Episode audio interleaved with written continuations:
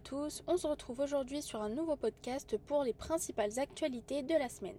Alors commençons par JC Deco, le géant de la publicité urbaine, qui a mis en place une nouvelle stratégie en développant une technologie d'automatisation de light tracking pour ses clients. Cette dernière est l'une des méthodes les plus efficaces et courantes dans l'analyse de la publicité, dont l'objectif est de réduire les coûts associés à la collecte des données et à l'analyse des réactions des consommateurs à la publicité. Cette nouvelle approche permet également d'obtenir des informations plus précises sur la manière dont les personnes interagissent avec la publicité, notamment en mesurant où leur regard se porte, ce qui peut aider notamment les annonceurs à optimiser leur campagne publicitaire et à améliorer leur retour sur investissement. Ensuite, nous avons TF1 Live qui a récemment annoncé une collaboration passionnante avec Ellie.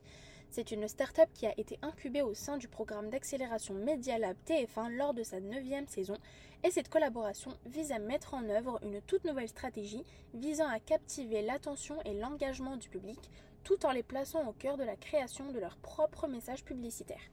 Cette dernière propose également aux annonceurs un dispositif publicitaire novateur qui sera déployé à la fois à la télévision et sur les plateformes numériques. Il s'agit d'une solution clé en main permettant de susciter la curiosité du public, que ce soit à distance ou lors d'événements directs. Troisième actualité, il s'agit de Banijé qui annonce le lancement de Banijé Lunch, un programme mondial d'accélération visant à soutenir les femmes créatrices des formats non scénarisés. Ce programme a pour objectif de lutter contre les inégalités de genre et de stimuler la créativité. Le projet semble porteur et les inscriptions au concours sont désormais ouvertes jusqu'au 1er décembre. Un accompagnement personnalisé sera proposé éventuellement aux participants sélectionnés et une expérience enrichissante, inoubliable, s'apprête à commencer. Parlons maintenant de France TV Publicité qui annonce l'accélération de sa stratégie visant à simplifier l'accès à ses offres en lançant AdSpace Réseau, qui est une nouvelle plateforme dédiée à la création de campagnes publicitaires ciblées à l'échelle locale.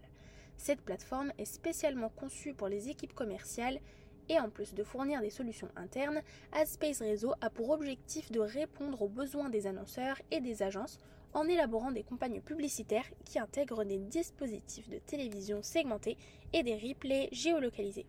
De plus, elle propose diverses fonctionnalités, notamment des intégrations, la gestion des plans de rotation des films, la diffusion des campagnes et la production de rapports détaillés.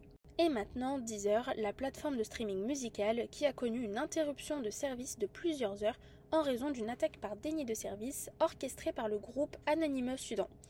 Cette tactique de piratage, assez courante en Europe, implique la saturation des serveurs de la cible, les rendant ainsi inaccessibles. Deezer a confirmé que la situation est désormais résolue et que les conséquences de cette attaque étaient mineures et de courte durée. Dernière actualité, il s'agit de la start-up française Luco qui est activement à la recherche d'un nouvel acquéreur.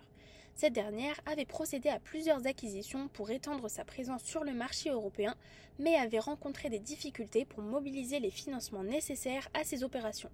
Malheureusement, cette entreprise n'a pas réussi à relever ce défi, d'autant plus que les opportunités de levée de fonds se sont faites très rares.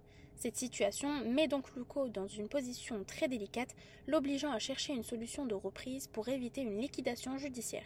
Une période assez délicate et décisive pour l'avenir du spécialiste de l'assurance habitation en ligne.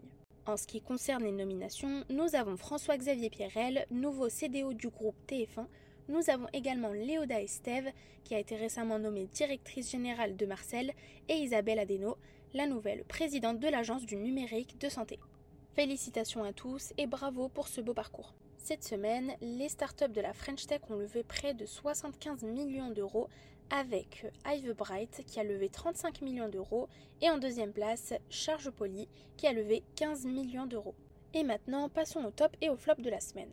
On va commencer par une très belle collaboration entre BETC et l'association L'Adapt qui lance une campagne visant à promouvoir l'égalité des opportunités pour les personnes handicapées sur le marché du travail plus d'un tiers des entreprises françaises continuent malheureusement à refuser l'emploi des individus en situation de handicap, alors que la technologie et l'intelligence artificielle offrent des solutions pour atténuer les conséquences de cet handicap et faciliter leur intégration professionnelle. Cette campagne a par ailleurs créé un film en utilisant l'intelligence artificielle générative, mettant en avant le potentiel sans limite de la technologie tout en soulignant les succès et les réalisations humaines.